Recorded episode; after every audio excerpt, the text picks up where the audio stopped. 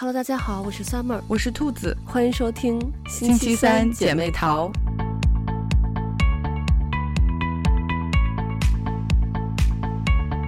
现在春节假期，我相信很多人可能在家里头，呃，都会追一些之前想追但是一直没有时间追的剧。我最近就是被兔子安利了一部。最近特别火的一个韩剧叫《黑暗荣耀》，它一共是两季，然后现在出了第一季是八集。当时兔子跟我说的时候就说真的特别好看，但是你不要一下子都看完。结果我真的就是一口气把八集都给看完了，因为它大概每集是四五十分钟，所以我本来是想一天看四集，就是两天看完。结果就看完四集之后就没忍住，然后就一下把八集全都给看了。我当时也是一口气就是看下来这八集，嗯，然后看第一集的时候就觉得说，因为它第一集的内容就稍微有一点压抑嘛，嗯，然后所以我看的时候就是说，哎呀，同样都是四十多分钟，觉得这一集特别的长，然后但是看到后面，然后就觉得说，天哪，怎么这么快就演完了？然后就是、嗯、就是每次都卡在最重要的一个节点，然后就没了，然后就嗯，我要看下一集，然后也是一口气。一天就把它给看完了。嗯，真的，我就是看前两集的时候，就是因为他是讲那个，就是前面讲校园暴力嘛。嗯。然后我我看的时候真的是，就觉得会引起生理的不适。就是我看完就是他们那些就是欺负他的那些镜头，我真整个看完，我就面部超扭曲的，我就。呃，看完之后感觉特别不舒服，是我都觉得我没有办法再直视卷发棒这一类的东西了。对，哦，而且我觉得其实最可怕的是，就是咱们看这些剧的时候，其实咱们知道是剧，知道里面演的是假的东西，但是我就是后来有看别人分析这个剧，就看到这件事情其实是根据一个真实事事件改编的，就是这个事情是。真实有发生过的，然后我就觉得真的太可怕了，因为我当时看的时候，我就觉得怎么会有人？因为咱们可能心目中的校园暴力，可能最多就是说，嗯、我们去比如说孤立一个人，然后可能就是呃有一些肢体上的这种暴力，但是没有到那种程度。然后我当时看的时候就说，哇，这个真的太夸张了，真的会有人这样吗？但是没想到这个真的是真实的事件。嗯，对，我也是看的时候就觉得无法想象，嗯，就觉得怎么可能会有人真的就是就是因为你会觉得学生觉得小朋友应该不可能会有就是这么阴暗的一面，嗯，但是但是他又又展示的就是。特别直白，特别赤裸裸的在你眼前，然后你就会觉得特别难以接受。嗯，你你就会觉得说，怎么可能现实生活中真的有这样的事情发生啊？但是就是没有想到，还真的是有这样的事情。所以其实前几集看的就是又压抑，然后就是又有那种就是身心的一种冲击，让你觉得就是天呐，然后。哎，就是有一种崩塌了的感觉。嗯，对，所以就是前几集其实看的还挺煎熬的。嗯，就我大概从就前三集吧，我觉得都感觉时间过得特别慢。嗯，但是从第三集的就是结尾部分，我就开始就是到一每回到结尾，然后就想赶快看下一集到底 发生了什么。是这部剧，我觉得节奏很好。嗯，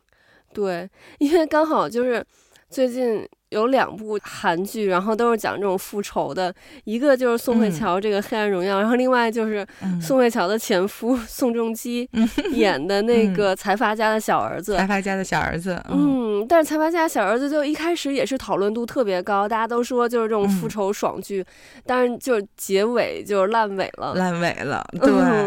嗯所以这个《黑暗荣耀》它因为是分成两部嘛，这个第一部播了，然后第二部是在三月份播，就大家就希望说不要烂尾。嗯。对，就是第一个是希望三月份赶紧来，然后第二个就是希望第二季依然如此的好看。嗯，对，而且就是宋仲基，就是他最开始的时候不是演那个《太阳的后裔》，然后就因为那个剧，然后他跟宋慧乔在一起了嘛。嗯，但是《太阳的后裔》。我没有看，然后但都听说啊，你没看？帅嘛？对对对，还挺帅的。我，我看了好像半集吧，但是就好像那段时间比较忙还是怎么着，反正后来没有看下去。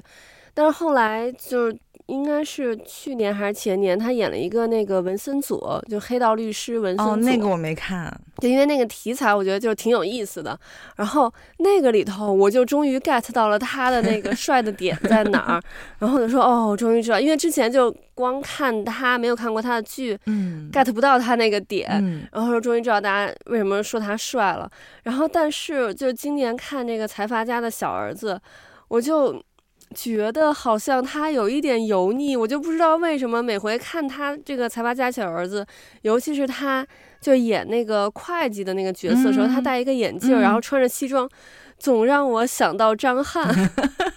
就特别 像张翰，就是那个去年那个剧、啊、那个东八区的先生们里头那种 feel，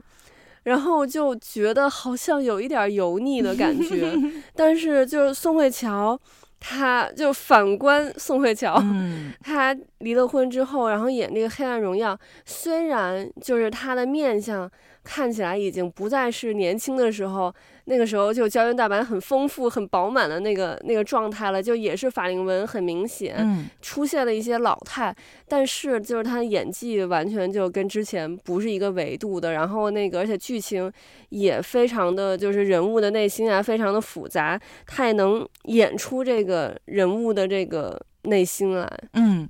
对，我觉得他真的就是。离婚之后，然后转型非常成功，嗯，就大家都说完全是吊打了前夫哥，我觉得没错，就是这样。而且他就是因为他当时就是，嗯，就是整个人状态就比比较显老嘛，还引起了大家的就讨论，就是说，哎呀，他怎么变成这样了什么的，嗯，什么说就乔妹不再是乔妹了，但是。你看完八集就会发现他的这个妆容，包括他的这个样子，嗯，其实和他的角色是非常贴合的，嗯，包括他后来就是采访的时候也说，嗯、呃，他为了演这个角色，然后也减重了嘛，就一直在吃那个魔芋饭，嗯、呃，就是他希望就是能让大家看起来他是因为饱受了这样的痛苦之后，嗯，所以他整个人的状态是这个样子，嗯，我就觉得他特别就是非常。有演员的那个那个责任和那个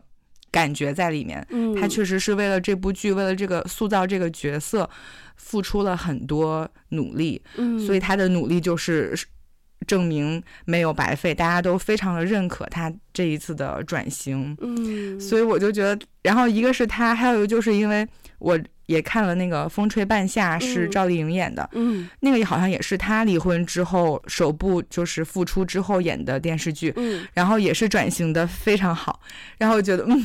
果然姐姐们还是要搞事业呀，真的，女人就是还是要搞事业，对，就是他们。你看，就转型非常成功，然后演技也都很好，嗯、而且是呃展现出了和他们以前完全不一样的气质，嗯，非常非常好，嗯，真的赞赞的。对，而且我觉得像宋慧乔，真的就是，哎，我觉得女演员你。上了一定的岁数之后，其实要转型很难，尤其是这种，就是他以前演的都是这种偶像剧啊，这种甜妹，对，对这种风格的。就我记得看那个薛凯琪，她在这个嗯最近那个综艺叫啊是演戏的那个是不是？对对对对对，嗯，那个无限什么什么啊，对，跟 TVB 合作的那个。对对对，就那个综艺里头，嗯、然后我记得就是，因为其实那些导师，然后也都是那些香港就 TVB 的演员嘛，嗯、然后其实跟薛凯琪应该他们也很熟悉了，嗯、然后他就说薛凯琪，他的点在于他其实岁数已经不小了，嗯、但是他的脸是那种娃娃脸，嗯、然后对。他去演那种角色就。很难去找到一个适合她的角色，她自己倒是愿意去演那些妈妈呀，那种就是阿姨之类的角色，但是可是就她那个脸就不太像，但是她的就年龄，你说你要去演一个年轻的女孩，那现在又有大把的年轻女孩，演艺圈那些小花呀，或者是甚至都谈不上小花，那些年轻女孩太多了，就又不缺你去，所以就。对于稍稍有一些年龄的这种熟女。这种年龄段的女演员来说，其实转型是很难的。嗯，对，像就是薛凯琪，其实上《浪姐》的时候，嗯，就她的那种少女感，其实大家还是非常非常喜欢的。嗯，但是确实，如果如果转化到演员的角色这个身份上来看，嗯，确实可能适合她的角色就会就选择度会稍微小一点。对，因为真的，你说就是。我刚才想象了一下，你说让她去演一个就这种妈妈、阿姨之类的这种角色，好像又觉得就是有一点怪怪的。嗯，可是你说让她去演那种少女的角色，好像也不太适合，嗯，就真的很难有合适她的角色。唉，是确实，嗯嗯，所以我觉得就是这回宋慧乔转型还是挺成功的。嗯，对。真的很成功，就是给人印象非常的深刻。我觉得就是这个剧，我看说这个编剧他说他创作这部剧的这个初衷，就是因为他自己的女儿问他，就是说两个两个情况，一个是我去欺负别人，我去霸凌别人会让你更心痛，还是我被别人霸凌会让你更心痛？嗯啊，我觉得就是这个问题真的是，哎，对于每个妈妈来说。都很心痛，所以就是，哎呀，我觉得这个编剧也是因为这个，他女儿问他这个问题，然后编出这部剧，我觉得还是挺有意义的。嗯，而且就是我记得去年咱们看书的时候也聊过关于校园霸凌的这个话题。嗯，因为我其实是没有想到，嗯，现在的就是青少年校园霸凌的问题有这么的严重。嗯。嗯，所以我当时就是呃做那个专题的时候，然后知道这个现在现状的情况，我其实很震惊的，因为就是我觉得我们上学的时候好像没有这么多的这种情况，嗯、对，嗯，但是没有想到现在的孩子们面对的这种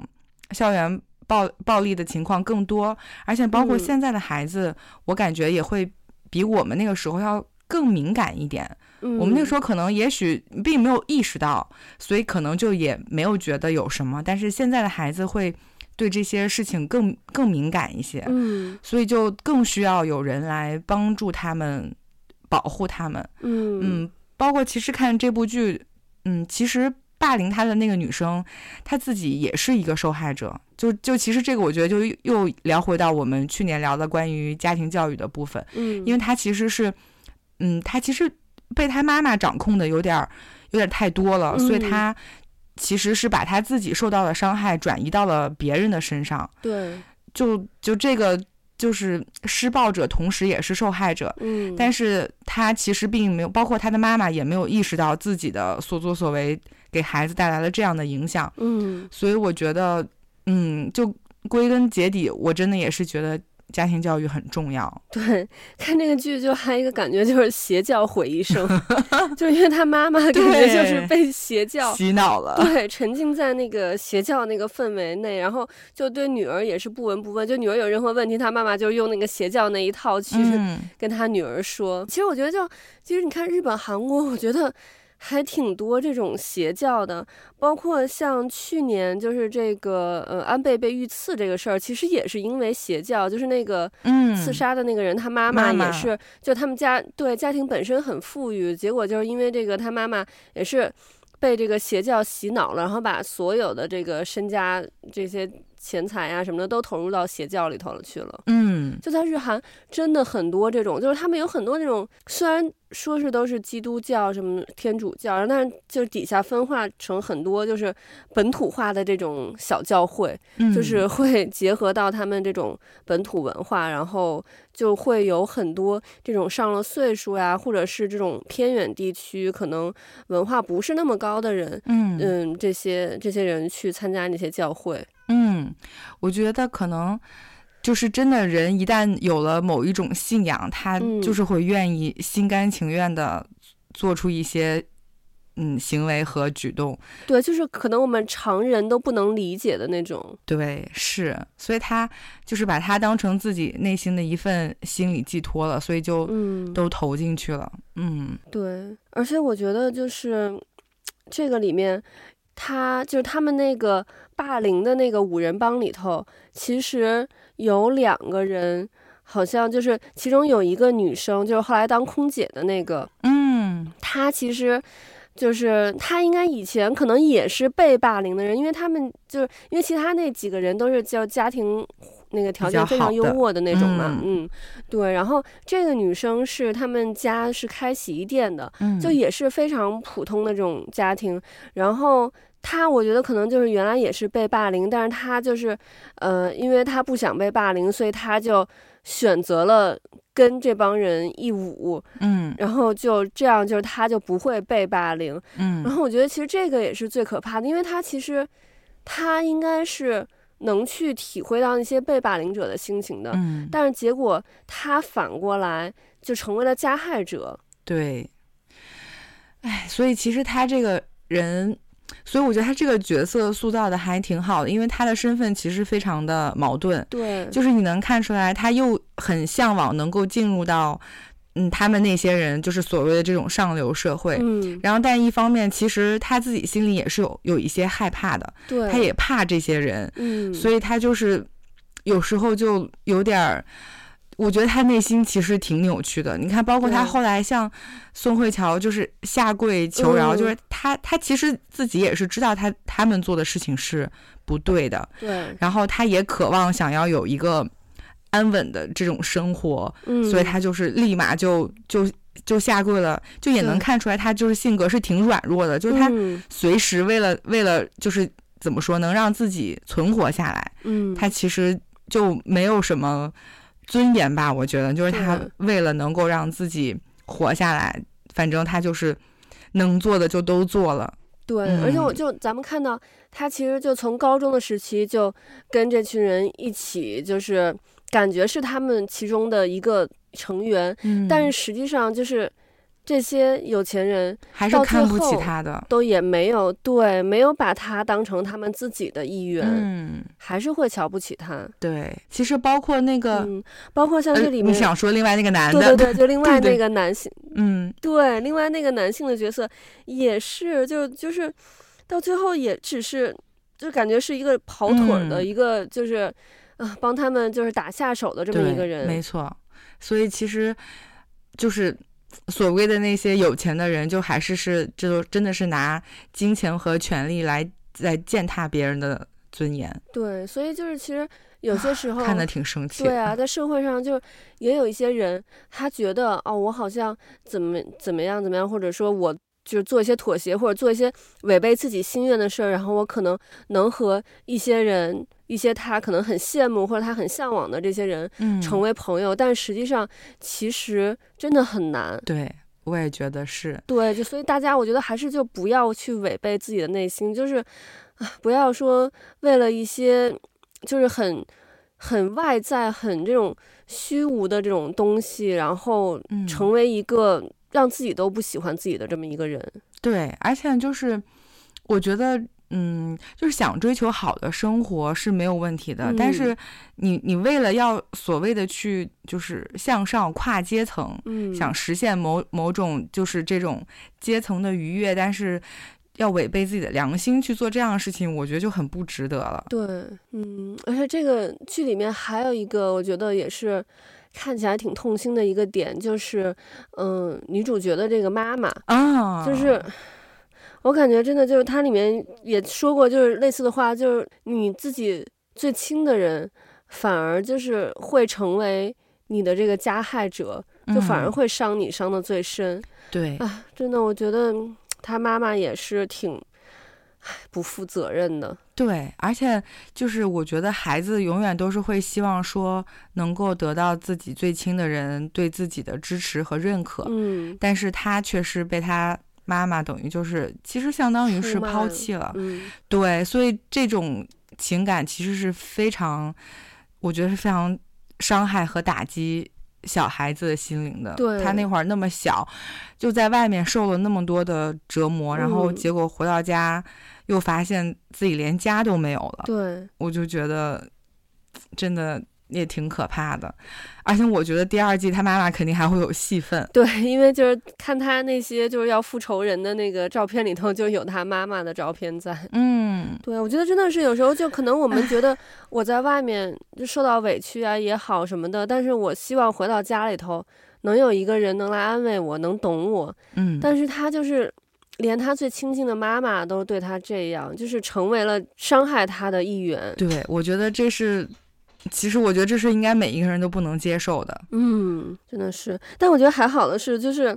后面其实看到有一个，就是这个剧里面他们说演技最好的一个，就而且最出彩的一个角色，就是那个大婶儿江贤南那个大婶。就是以前被家暴，但后来跟他一起就变成同盟的那种感觉，帮他去拍那些照片，去跟踪那些人。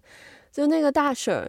嗯、呃，一个是他担当了里头就是搞笑的部分，对，里头就是这个剧其实不是搞笑剧，但是就有一些搞笑的，就是剧情是他来成分对演的。而且我就是还看到那个大婶，她其实她最开始的时候，嗯，就是受到这个家暴，其实也非常惨，就是。呃，感觉也是人生陷到了低谷。对，但是后来她随着就是跟这个女主角，跟宋慧乔演的这个角色一起合作，然后感觉他们其实是也是彼此。治愈了对方，并且对对方有一个救赎。你看他一开始可连相机都不会用，那个记忆卡都不知道怎么放，到最后他开始哦，看到夕阳，他还说：“哎，这个夕阳怎么这么美？”然后而且就是开始去就是练起了摄影，他那个就要给宋慧乔拍照。他说：“我现在就是拍景物呀，还有一些什么嗯。”花鸟什么的都可以，但是就是拍人物还不太在行，就感觉他也一点点的去找回到了就是这种对生活的嗯、渴望和对生活的这个激情。然后同时宋慧乔她可能因为她年轻的时候遭受那么大的这种嗯、伤害，然后她可能对人生也是失望的。她就她生活没有别的东西了，只有复仇。但是认识了这个大婶之后。就是可能因为大婶的这个遭遇，他也会去关心他。我忘了那个大婶是说了一个什么话，他好像是说说说我这样女人被家暴什么什么之类的这种。然后宋慧乔就还会拉着她，她就很下意识的那种抓住她的手，然后安慰她，就是也表现出了她的那个温情的那一面。对，我觉得就像你说，他们两个人是相互治愈的，嗯，而且其实也让。两个人就是都互相成长了。对，我觉得大婶儿之前就是属于被家庭负累了，然后她自己其实除了呃在家里面被这些生活琐琐碎的事情所拖累，他其实没有自己的人生了。嗯，但是呢，他跟嗯宋慧乔合作了之后，他掌握了很多新的就是这些生活的技能技巧呀。嗯，然后也还会。跟宋慧乔就是，嗯、呃，交流就有朋友了。之前我觉得他们两个人都是孤独的，对、嗯，没有朋友，嗯、心里就是除了痛苦和复仇没有别的。嗯，但是现在他们就是有一种，嗯，怎么讲？我觉得他其实是让大婶有一种重获新生的感觉。嗯，就是他有了自己的人生，然后又学会了很多技能，然后会开车了，然后。啊，能干很多事情，嗯，然后就是他还会有成就感，嗯，比如说他要帮他去拿那个空姐的那个手机的时候，嗯，就觉得很有意思，就是大婶儿可逗了。嗯，然后宋慧乔就是，我觉得他也是跟大婶在一起的时候，其实是展现出了他自己相对柔软的一面，对，是他平时不太愿意就是展现的，包括他也会跟大婶说，就是他会不让自己。笑嘛，他怕自己笑多了，就会遗忘了自己当初要干什么。嗯，我其实听这句话的时候，觉得就是还挺心酸的，就，嗯、啊，就觉得就很心疼他。所以我觉得，其实大婶儿给了他一丝温柔。嗯，嗯，对。然后这个剧，我觉得就是看到让我最害怕的一幕，就是我真的就是现在想起来，我都还会觉得害怕的。其实不是那些人去霸凌他的一幕，是那个应该算男主吧。男主他的爸爸不是被一个人给杀害了嘛？嗯，然后他的妈妈去监狱里去看望那个杀害他爸爸的那个犯人的时候，那个犯人他的那个状态，我觉得特别可怕，就他那个表情什么之类的，就是我现在想起来还会觉得毛骨悚然。嗯，我真的觉得就是这些人，其实这个人就跟那些霸凌女主的那些人都一样，他们就是根本不在乎别人的感受，他们去对别人做出伤害，根本也不是因为我跟你有仇或者是怎么着，他只是因为他无聊而已。就是我们可能有时候会觉得，就是说人和人之间因为有仇恨，或者是因为，比如说你做了一件什么事儿，我不喜欢，那可能会有这种做出这种伤害的行为。但是他们都没有，他们就纯粹的只是我无聊了，或者是我觉得这样做好玩而已。我觉得这个是最可怕的。嗯，对，他们这个其实就是无差别的攻击别人嘛。嗯，但是这个。给别人带来的伤害是非常大的，对，所以我觉得其实男主虽然就是第一季表现出来的大部分都是很阳光温暖的一面，嗯、但其实他内心也是伤痕累累的。对，我我特别怕男主到第二季就黑化了。啊、嗯，就是他要联手跟宋慧乔说“我帮你”的时候，然后我就想说。天呐，然后，对，因为就是原来男主对男主的感觉就是就傻白甜的那种感觉，然后但是到后来就是看到他去找那个心理医生，然后那个就他后来跟那个心理医生说他。不再见他了，因为心理医生没有把他治好。然后就看到他那个沙发旁边就坐着那个，就是他想象中那个那个杀人犯坐在他边上，啊、等于就是他一直想象那个杀人犯在跟他，包括他就搬到了那个新的那个那个家之后，嗯、然后看到他想象中去复仇，去那个去刺杀那个杀害他父亲的那个凶手，嗯、就感觉好像有一点黑化的感觉。对，就是感觉他内心其实。就是一直是一个天使和一个恶魔在做斗争，嗯、对。然后就他那套刀具，我觉得其实还挺吓人的。嗯、对，我觉得他就是完全是他的理智在，就是控制住他了。嗯、他他就是没有把自己内心的那个恶魔释放出来。嗯、要不然，我觉得可能换做一个其他的人，如果内心没有这么强大，嗯、也许可能就是会做出一些。就让人很害怕的事情，就他其实啊，我觉得他内心也很痛苦的，所以我觉得他很能理解宋慧乔。嗯，所以当宋慧乔跟他说出来这些事情的时候，他也没有特别的惊讶。对，而且然后后来又提出来说，你要做什么，我来帮你，就是我来去做那个人。哦，我当时看了就说。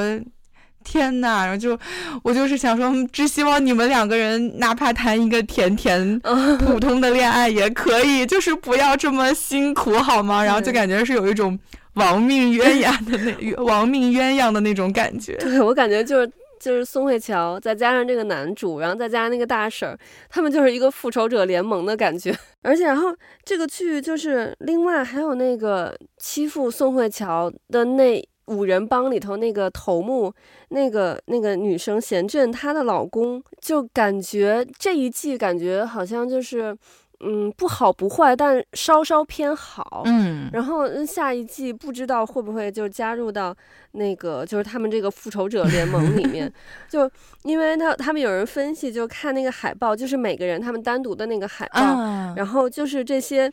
就是复仇者联盟这几个人，他们。的那个花儿都是那个白色的那个花儿，嗯、就是那个恶魔的号角。嗯，然后那个另外那个就是那五人帮，他们的花儿都是那个黄色的花儿，就是天使的号角。嗯、但这里面就是说恶魔的号角其实代表是好的嘛，嗯、然后天使的号角代表是坏的。嗯，然后但是那个就是就是河渡岭，它的那个花儿是白色的花儿，嗯、是就跟宋慧乔他们是一样的花儿，但是就是宋慧乔。就是他们那三个人，宋慧乔、男主和那个大婶，他们的那个白色花是向上的，嗯、然后呢，那五人帮的那个黄色花是向下的，嗯、但是河渡岭他的那个是白色花，但是是向下的，嗯、然后就不知道他第二季到底是站在哪一方。对，因为他其实，嗯，我也觉得这个人城府挺深的，嗯。嗯，他其实就就像像后面他跟宋慧乔后来见面，他就说，如果我不来约你的话，你会怎么办？就说明他其实心里就是马上就知道宋慧乔想要干什么了。对，但是他呢，在了解到他老婆干的那些事情之后，他也能看出来他是非常就是不认可他这么做的。嗯、对，嗯、我就感觉就是他是。嗯，怎么说？他其实是还算比较正直的一个人，但是可是他骨子里还是有那种根深蒂固的阶级的概念。嗯，就是他其实，或者是说他很爱面子，他可能因为他老婆做了那些事儿，有可能会影响到他的人设，或者是他在外人。面前的那个形象，他有可能会因为这个事儿而不耻他老婆所做的那些行为，有可能后期要跟他老婆做切割。嗯，但实际上他骨子里还是有这种阶级的概念。就是你看他跟那个他的司机那一幕，就是他那个司机因为就是要帮他拿那个酒，然后就让他帮着拿一下伞，然后他就就很不开心，就他就觉得为什么我要去。帮你拿这个伞，然后还有他后面去跟那个男主在那个围棋广场下棋的时候，嗯、本来他对那个男主是很不经心的，就他还在那个看手机，要就是在想那个发信息什么的事儿。然后后来他看到男主手上戴的表和男主那个 Fendi 的那个衬衫之后，才开始认真的去跟那个男主去做交 流，嗯、就。实际上，他的内心还是就是这种阶级的观念是很根深蒂固的。对，所以我觉得这部剧其实有很多的部分也挺写实的，嗯、就是展现出了现实社会的一种，就是很残酷的现实吧。嗯，因为其实说实话，还是这个社会把人分成了三六九等。对，所以就是这种阶级上的对立，然后这种冲突，其实还挺写实的，就。挺残酷的，但是确实很多时候是这个样子的，嗯、所以，唉，就是，所以会有很多人就是想要往上走嘛，嗯、想要进入到嗯上层的这种阶层，想要改变自己的命运，嗯，我觉得也是很能理解的，就是，所以他这个剧还是，我觉得还是挺写实的，所以就。就大家就开始越来越卷起来了嘛，就都想往上爬，嗯、对，然后在往上爬的当中，那毕竟就会有出现竞争啊，所以就是会有出现很多嗯这样那样的故事，所以就唉，其实就这部剧看起来是嗯就是讲校园霸凌，但它其实后面反映的这种社会现象，我觉得还是挺值得大家深思的。嗯，因为其实。之前听人家说，就 Netflix，它是会用大数据去呃分析大家现在就是喜欢什么或者流行什么，嗯、然后根据这个来去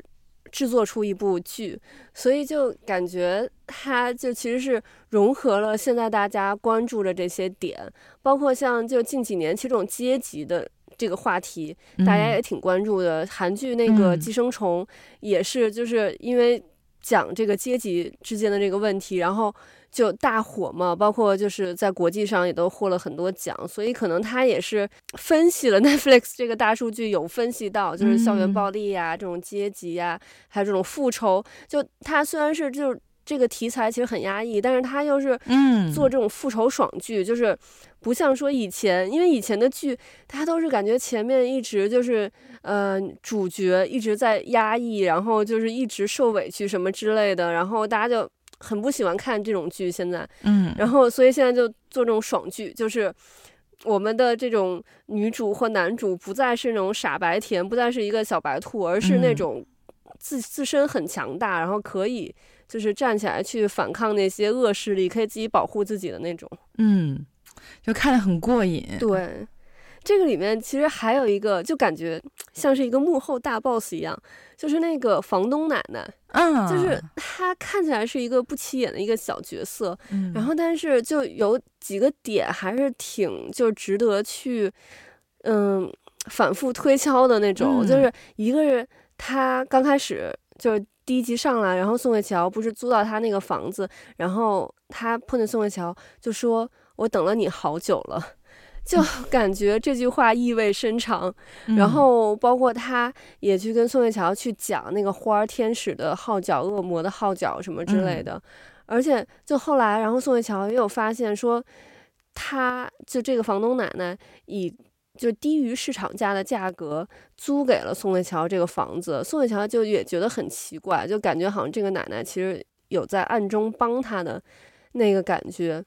而且就是我有看，嗯，韩网上面就有人分析说，这个奶奶就有两种分析啊。有人说这个奶奶就是，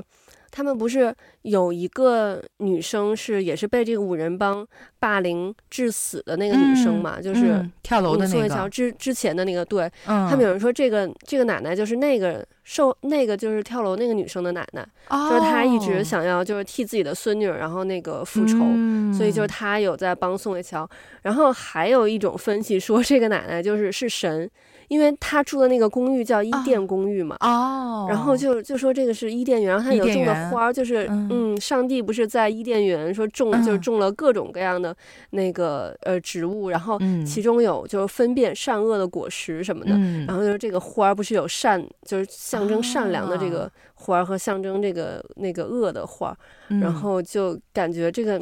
这个奶奶就是。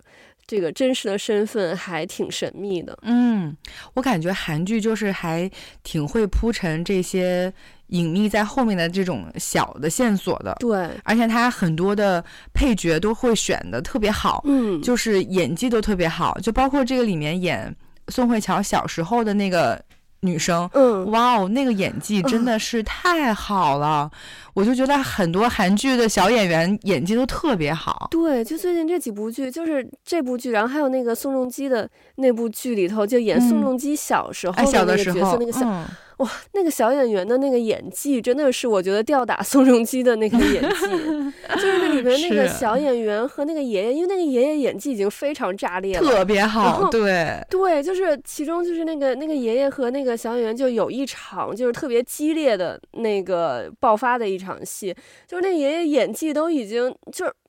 我感觉就一般人都接不住，但是那小演员他就接住了，嗯、接的特别好，一点都不输给那个爷爷。对，所以啊，真的韩剧的这些小演员都挺厉害的，所以我觉得就是还挺期待第二季的。就是的，其实咱们心里都知道他肯定会复仇。复仇成功应该是这样的，嗯、但是就想知道他到底是怎么复仇的，嗯、还有一些，而且还有一些就小细节，包括咱们刚才说那个奶奶到底是就是什么身份，然后这个就是嗯贤镇的那个就是那欺负他们那个小头领的那个贤镇的他的那个老公何度岭到底是会站到哪一方，嗯，然后包括这个就是男主嗯、呃、如正他到底是会就是会不会。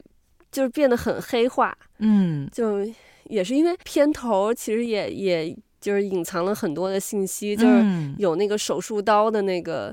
那个画面，嗯，然后就感觉第二季还是挺多让人期待的故事的。对，我就感觉第二季八集演不完吧。对，你知道当时我看那个就也是 Netflix 做的那个剧，就是《华灯初上》。嗯，我当时就是这个感觉，就他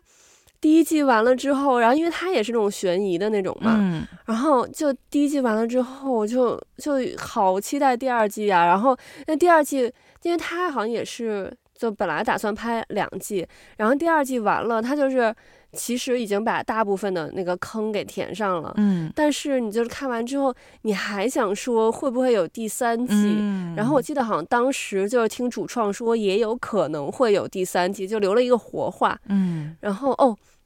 我看那个我还想起来，就这一季，呃，就这个《黑暗荣耀》这个，大家不是就是说，嗯，不知道他留了一个小的一个悬念，就是说那个就他们那个五人帮里头那个。就是跑腿的那个男生，嗯、他不是被被杀了嘛？对，他其实咱们现在也不知道他到底是不是死了，还只是昏迷了。反正就是就是消失了。咱们看到他被 袭击了，对、嗯、对，而且看到有绿色高跟鞋，而且咱们都推测应该是那个五人帮的那个头目，就是贤镇，对，他做的，因为看到他后面有用那个双氧水去擦那个高跟鞋什么的。嗯、但是以这种悬疑剧的这种。秉性感觉就是到第二季可能会有反转，因为 对，因为咱们知道是有三个三个人都有这个双绿色高跟鞋，对，就是宋慧乔那个角色，然后贤振，然后还有那个空姐，嗯，他们都有那个高跟鞋，是你也不能确定。就有人说有可能，就是贤振他是就是呃那个人之前已经被袭击完了，他倒在那块儿，然后因为那个刚好是在那个就是他们那个五人帮里头那个那个男生开的店里头嘛，嗯，开那个服装店里头，有可能是贤镇可能到那个服装店。嗯、呃，去找人或者去去去干嘛的，然后看到了，然后他看到就赶紧走，然后是这么一个镜头，就是有一个绿色高跟鞋，嗯，所以就是现在没到第二季，咱们还真不知道到底是谁杀的，或者是谁袭击的那个、嗯、呃孙明悟。对，因为他们每个人都有一一两句台词，就是和他的这个最后的。就是死有关系，嗯，因为像宋慧乔就说过，就是你身上就是没有什么我可以拿走的，嗯、但是你有命，对，然后所以就又能跟这句能接上去，然后那个呃女主播是他们后来就是在讨论她消失了之后，然后不是互相就是串口供嘛，但是每个人说的都不一样，她、嗯、当时有一个反应镜头是呃能感觉到他好像跟这个事情有关系，嗯。所以就是每一个人都感觉留下了一点点蛛丝马迹，好像是和他这个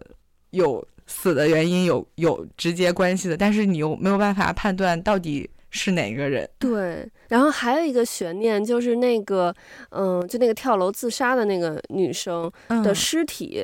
到底去哪儿了？嗯，就是。他之前不是演就是在那个太平间，就是那女生就很早之前在他们高中时候就就跳楼了嘛，嗯，然后这个时候他们已经都三十多岁了，就那个尸体说一直放着，因为就他父母一直认为那个女生不是自杀，认为是就是就是那个呃五人帮害的他嘛，嗯，然后结果到最后的时候，那个男主那个医生去打开那个太平间，就发现那个太平间空空如也，嗯。对，所以就是这个也是一个悬念，在第二季。没错，所以我觉得这部剧的编剧挺厉害的。就我感觉，在三月份之前，嗯，就这部剧是可以拿出来再看一遍，然后去推敲它里面很多的小细节的。对对，因为我现在就已经看到很多就是这种呃解析这里面的细节的那种影片出来了。嗯嗯，而且就是听说这个编剧他也说过，说这部剧百分之九十的内容。都是精心安排的，嗯，所以就是这些小细节真的是可以值得我们去细细品的。对，没错，就是真的很很就是可以二刷三刷，嗯，然后不停的去看它里面那个小细节。我感觉就是第一遍看，嗯，肯定还是会漏掉很多细节。对，而且尤其就是我发现现在的剧，我不知道是现在剧这样，还是因为。现在年纪大了，就是 看剧经常就是看前几集的时候，就是这些人的名字都记不清，就是感觉突然出来太多陌生的名字，然后就是有时候有时候他们就是聊天聊到第三方、第四方的时候，就想说，哎，他说的是谁？所以就是可能前面有一些剧情就还有点看的稀里糊涂的，然后但是等后看到后面就每个人都了解了，然后就可能再去再回头再看一遍，然后就会有更多的发现。嗯，没错，是的，对，所以就是我们现在就很期待三月份马上到来，嗯，这样我们可以就是去。追第二部，对，就是啊，好希望咱俩在一起啊，然后我们就可以一起看。对对，不过我觉得咱们其实可以就是等三月份第二部出来，嗯、然后就再用一期再聊一下这个第二部。那一定要的。对，把第一部和第二部串起来再讲一下，嗯、然 后看看对，对，看看咱们就是现在预测的那些会不会就是预测对 没错，这还挺有意思。嗯，OK，那我们今天的节目就到这里了，我们下期再见，拜拜，拜拜。